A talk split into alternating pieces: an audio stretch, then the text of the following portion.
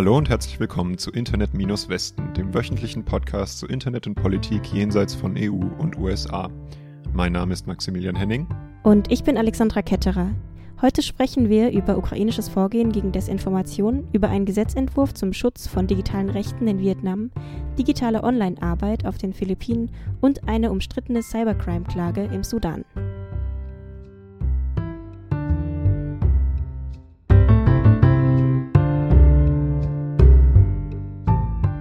Nächste Woche soll in der Ukraine ein neues Zentrum gegen Desinformation seine Arbeit aufnehmen. Das hat die ukrainische Regierung angekündigt. Das Land folgt damit nach eigener Aussage dem Beispiel von Lettland, Finnland und der Tschechischen Republik. Das Zentrum wird vom Kultusministerium geplant und soll vor allem über russische Desinformation aufklären. Der erste Plan für das neue Zentrum ist die Eröffnung eines Online-Museums zu russischer Desinformation, auf dem sich UkrainerInnen über laufende Kampagnen informieren können. Also eher eine Art Bundeszentrale für politische Bildung, aber nur gegen Desinformation.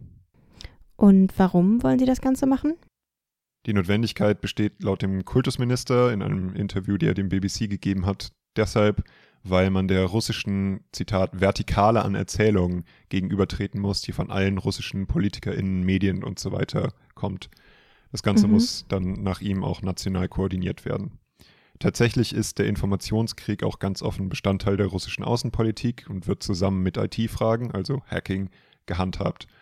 Die Ukraine kriegt seit äh, den Euromaidan-Protesten, der Besetzung der Krim und dem Beginn des Kriegs in der Ostukraine einen gewaltigen Anteil der russischen Desinformation unter dieser Doktrin ab. Und äh, ein Vertreter des Präsidenten bezeichnete im Oktober die Ukraine als, Zitat, Laboratorium für russische Desinformation. Und während Deutschland oder die USA sich mit Russia Today, also dem russischen Staatsfernsehkanal, oder der Internet Research Agency, also der bekannten russischen Trollfabrik, rumschlagen müssen, gibt es in der Ukraine ganze Fernsehkanäle, die von russlandnahen Oligarchen gesponsert waren. Mhm. Waren, Betonung mhm. darauf, weil ähm, kurz vor dem Beginn dieses Zentrums, jetzt im Februar, einige ukrainische Fernsehkanäle gesperrt wurden, und zwar aufgrund ihrer Finanzierung aus Russland. Wichtig, nicht wegen ihrer Inhalte, sondern eben wegen der Finanzierung durch den russlandnahen Oligarchen Viktor Medvedchuk. Das Geld kam hauptsächlich aus Russland und äh, weniger als 2% der Finanzierung dieser Kanäle kam durch Werbung zustande, so der ukrainische Kultusminister. Die Berichterstattung dieser Kanäle zum neuen Desinformationszentrum hat auch ein interessantes Beispiel für Desinformation, denn äh, in diesem gerade erwähnten BBC-Interview wird der ukrainische Kultusminister dann nämlich auch zum diesem geplanten Zentrum befragt. Dabei sagt der BBC-Journalist, Zitat, ich befürchte, dass einige in unserer Gesellschaft das neue Zentrum das Ministerium für Propaganda nennen werden. Er befürchtet, sagt er. Und im Artikel eines dieser Kanäle steht dann, dass dieses Zentrum von Journalisten das Ministerium für Propaganda genannt wurde. Okay, und ist das Ganze in der Ukraine unumstritten oder regt sich da auch Widerstand? Äh, das Ganze ist überhaupt nicht unumstritten. Also die Abschaltung dieser Fernsehkanäle war schon eine große Sache, weil auch hunderte Leute ihre Jobs verloren haben. Mhm. Ein Verband von JournalistInnen hat sich in Richtung Meinungsfreiheit geäußert. Andere sagen, dass die Kanäle schon keinen Journalismus mehr betrieben haben. Das ist auch die Position des Kultusministers. Und äh, jetzt kommt noch die Schaffung dieses äh, Antidesinformationszentrums. Und äh, die Möglichkeiten, die man daraus schlagen kann für Desinformation, sieht man schon in der Berichterstattung dieser russlandfreundlichen Kanäle. Da wird dann aus einem Bildungszentrum gegen russische Desinformation schnell ein ukrainisches Propagandaministerium. Mhm. Gibt es noch weitere Pläne für das Zentrum? Also der Kultusminister hofft in diesem BBC-Interview zumindest darauf, dass es ein erster Teil von einem internationalen Zentrum gegen Desinformation sein könnte. Darauf scheint auch der Vertreter des Präsidenten der Ukraine in einem im Oktober veröffentlichten Op-Ed bei der Nachrichtenseite Euraktiv hinaus zu wollen, und der sieht Russland hier in Fortsetzung von sowjetischen Geheimdiensttraditionen gegen die EU, die USA und jetzt die Ukraine und bezeichnet die Desinformation als eine große Bedrohung der nationalen Sicherheit. Und äh, hier wieder zurück zum Kultusminister. Laut dem gibt es schon Zusammenarbeit mit den baltischen Staaten, Polen und dem Vereinigten Königreich auf diesem Gebiet. Erkenntnisse sollen weiter verbreitet werden und er hofft auf Informationsaustausch und Zusammenarbeit mit Riga, Brüssel und Helsinki. In Vietnam hat Anfang Februar die Nationalversammlung den Entwurf eines Dekrets zum Schutz persönlicher Daten aufgestellt. Die Nachrichtenseite thevietnamese.org fasst die wichtigsten Paragraphen zusammen. Okay, und was steht drin? Die Daten werden in zwei Gruppen aufgeteilt. Es gibt die Basic persönliche Datengruppe, das äh, inkludiert alles zur persönlichen Identifikation, also den Namen, das Geburtsdatum, ID-Nummer und dazu die Data Containing Online Activities and History. Was das genau einschließt, ist dabei aber nicht genau definiert. Und dann gibt es noch die sensiblen persönlichen Daten, das ist, dazu zählt die politische und religiöse Zugehörigkeit, die Gesundheitsdaten, biometrische Daten, Finanzen, sexuelle Präferenzen oder auch soziale Beziehungen. Also das ist alles vergleichbar mit der Europäischen Datenschutzgrundverordnung.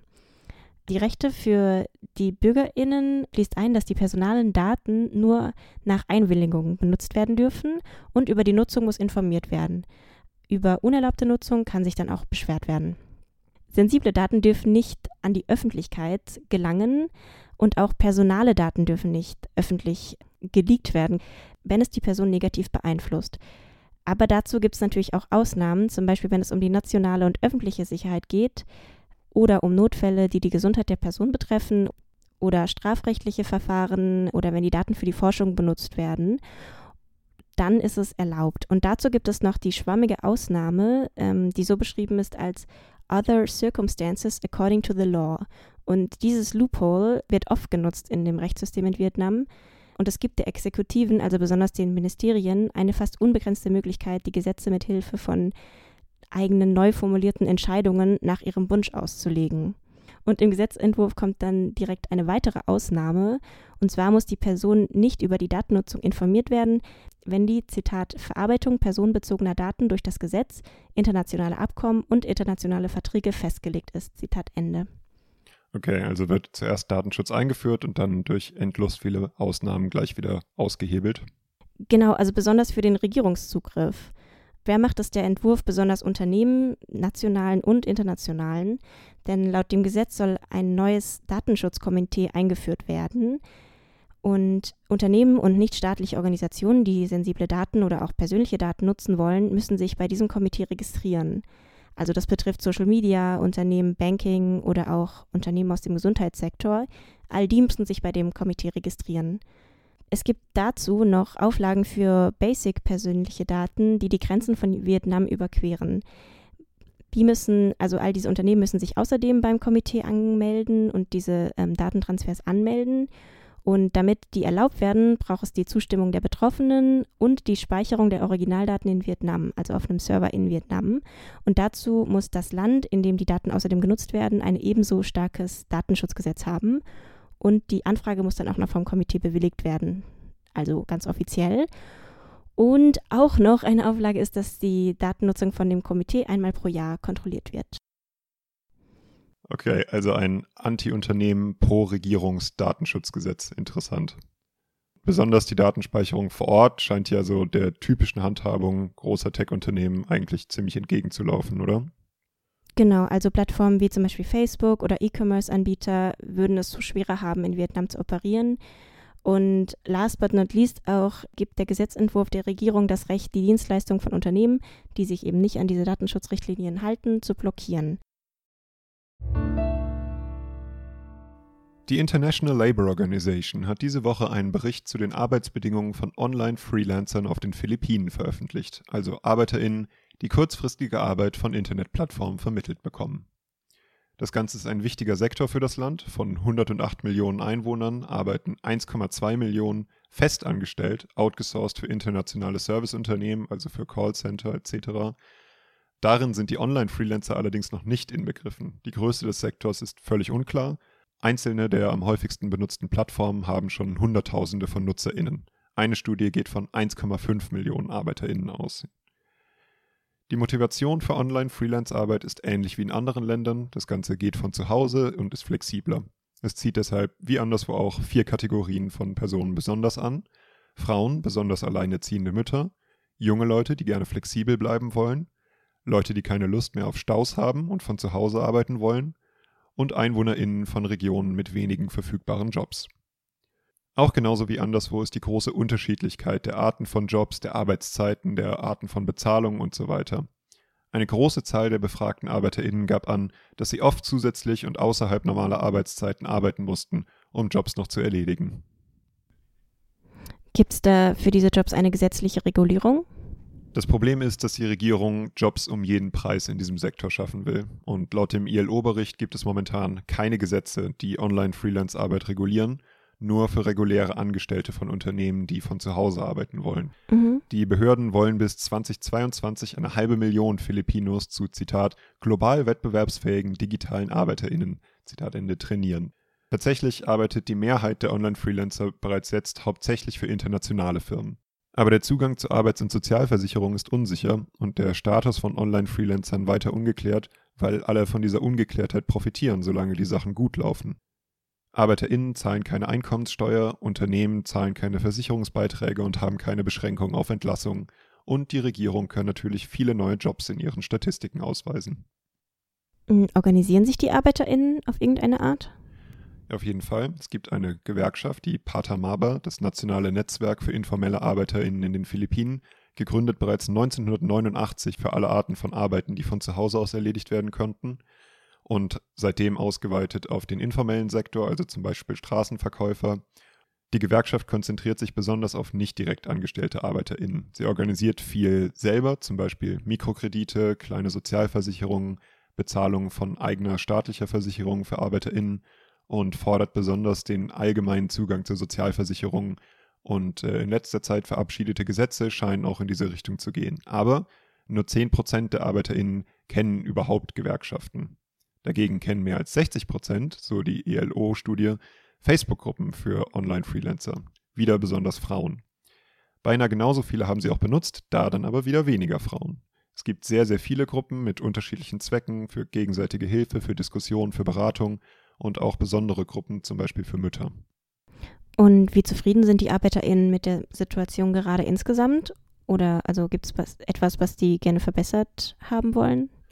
Ja, äh, da gibt es unterschiedliche Ansichten. Also viele der großen Gewerkschaften auf den Philippinen fordern ein Verbot für Freelancer-Arbeit, für Online-Freelancer-Arbeit allgemein und die Überführung solcher Jobs in reguläre Arbeitsverträge.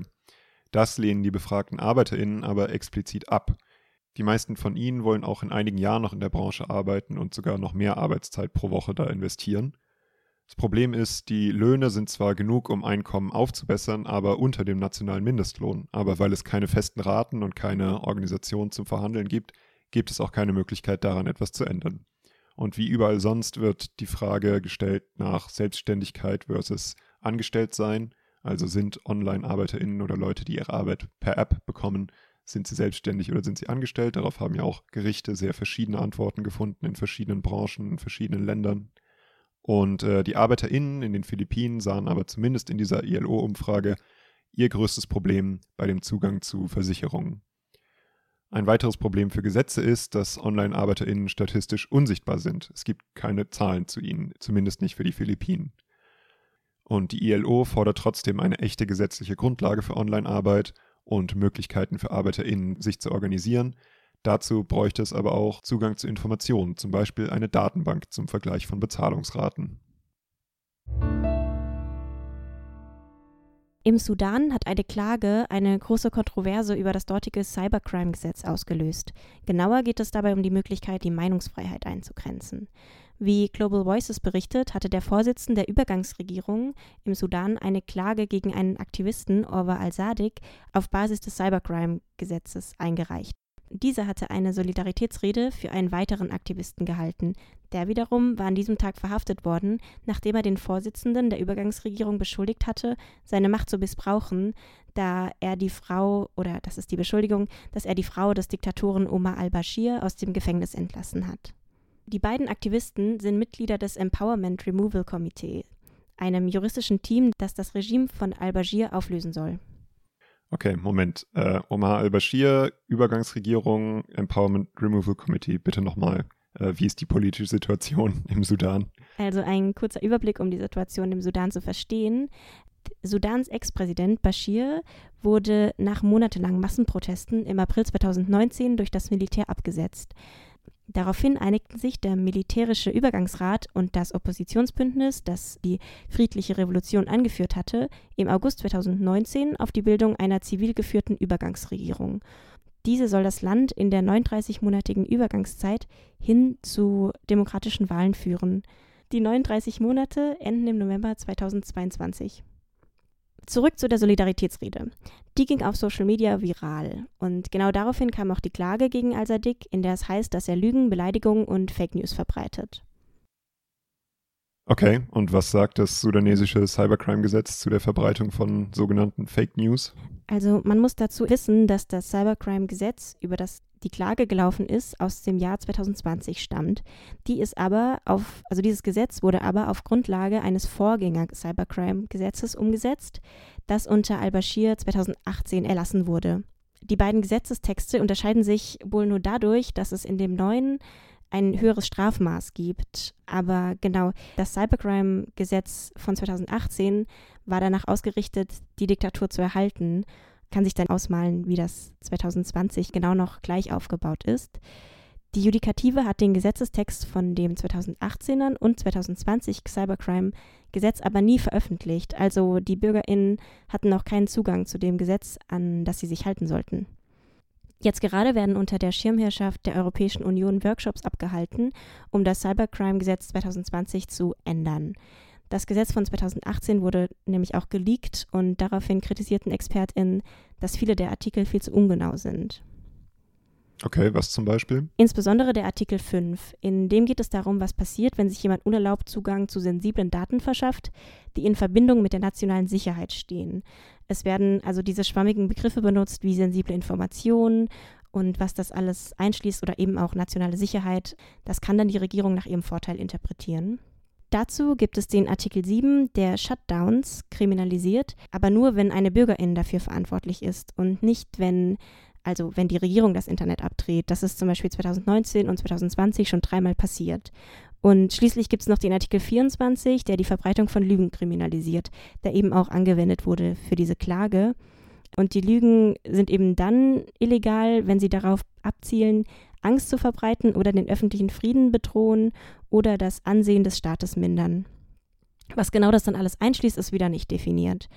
Ein sudanesischer Anwalt sagte gegenüber Global Voices, dass er es erstmal sehr fortschrittlich findet, dass eine Klage eingereicht wurde, at least. Ähm, genau, weil das ist äh, für ihn schon ein extrem großer Fortschritt seit der Diktatur. Aber er kritisiert auch, dass das Gesetz sehr vage formuliert ist und deswegen sehr viel Raum für Missbrauch bietet und generell die BürgerInnen nicht vertritt, da es ein Gesetz aus der Diktatur ist. Also auch er fordert Reformen.